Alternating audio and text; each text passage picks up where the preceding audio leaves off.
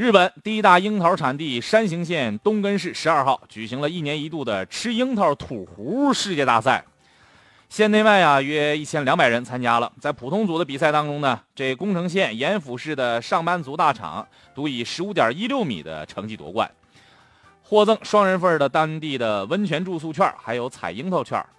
吃樱桃比土壶，虽然说，哎呀是吃饱了撑的哈，但是挺有意思的哈。咱也不知道这日本人是多无聊哈。